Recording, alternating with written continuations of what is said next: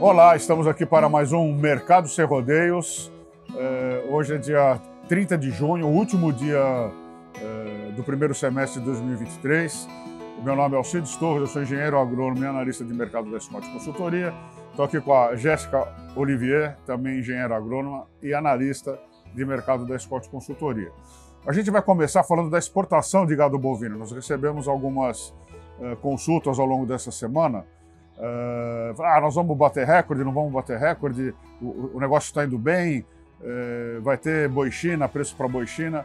Bom, nós fizemos um apanhado em função dessas, dessas indagações todas uhum. e, em volume, a exportação brasileira caiu 9%, considerando esses, esses seis meses, né? E cada barulho que está acontecendo hoje aqui, nesses seis meses. E, e, naturalmente, uma vez que a, que a, cotação da tonelada de carne exportada também caiu, o, o desempenho do faturamento também caiu. Então a gente tem um, uma queda pior em comparação ao primeiro semestre do ano passado, mas isso não significa que, uh, que isso seja um desastre. A gente ainda tem mais seis meses pela frente e, apesar dessa queda, uh, esse canal de exportação está bastante ativo e, e, é líquido. Né? O que tiver de carne para ser vendido está sendo vendido. E falando em desempenho, como é que está o, o, Confina Brasil? Onde nós estamos né, hoje? Uhum. O Confina Brasil chegou em Goiás, então o pessoal está visitando confinamentos e semi-confinamentos. Essa é nossa pesquisa expedicionária aqui realizada pela Scott Consultoria. Para saber um pouquinho mais sobre ela, é só acessar confinabrasil.com, saber como é que é, funciona esse projeto. Nosso objetivo é, é, ter um censo né, da pecuária intensiva no Brasil em cinco anos. A gente já está na, na, nossa quarta edição. E para ficar por dentro aí do dia a dia dos nossos técnicos que estão a campo, é só nos seguir nas redes sociais, arroba Confina Brasil. É, essa, essa pesquisa, ela, ela é uma, foi uma ideia do nosso time de pesquisadores. A gente está sendo assessorado pela Embrapa uh, Sudeste. Uh, toda essa a Embrapa Agricultura Digital também. A Embrapa Agricultura Digital. A UFSCar. E a UFSCar. Então a gente tem aí um, um time muito forte, muito bom em pesquisas de ordem econômica e técnica. Uhum. Então os resultados são muito interessantes. É algo de inédito no Brasil. E a gente já tem feito isso ao longo do tempo. Uh, os pesquisadores são formados, são técnicos de nível superior, engenheiros agrônomos, zootecnistas, médicos veterinários e acompanha também o time da, da, da Bela Magrela, que faz todo, toda a captura de imagens. Né? Mas, ô Jéssica, e o mercado? Como é que é no mercado do boi gordo? Bom, o mercado a gente continua com notícias positivas para o pecuarista. Ao longo dessa semana nós vimos boa parte das praças com aumento nas cotações da arroba, tanto de boi, vaca, novilha.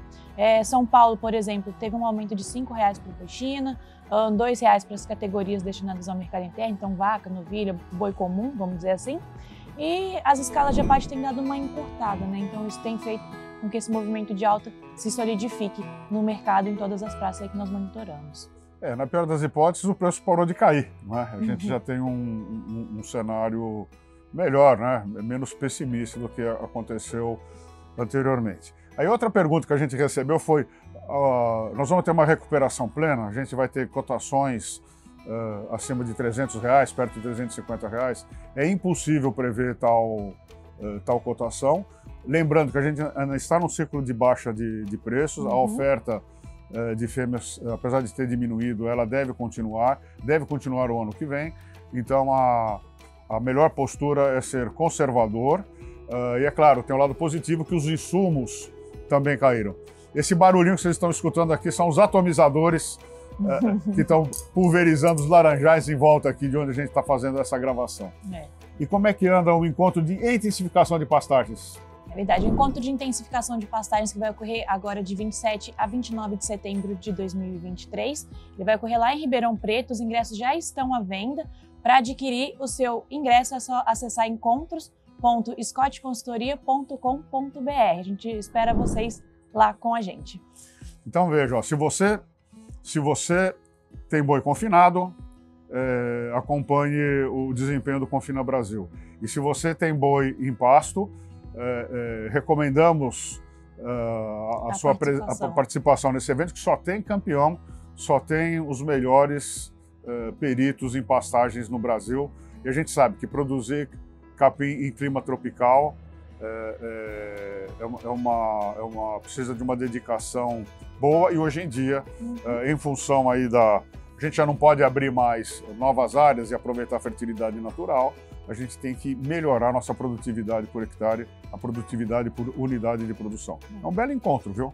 E além de pastagem, a gente também vai falar um pouco sobre integração lavoura-pecuária, floresta, então esses sistemas de integração, a questão de sustentabilidade dentro da produção de pastagens, abordar um pouquinho também sobre gestão, então é um evento completo. E falar de mercado, é claro, né? Obviamente. O mercado, a gente vai falar de mercado de reposição, mercado de boi gordo, como é que andam os grãos, todas essas coisas que eh, compõem a produção pecuária hoje no Brasil. É isso? É isso. Então tá, gente, muito obrigado e até a próxima sexta-feira. Até lá.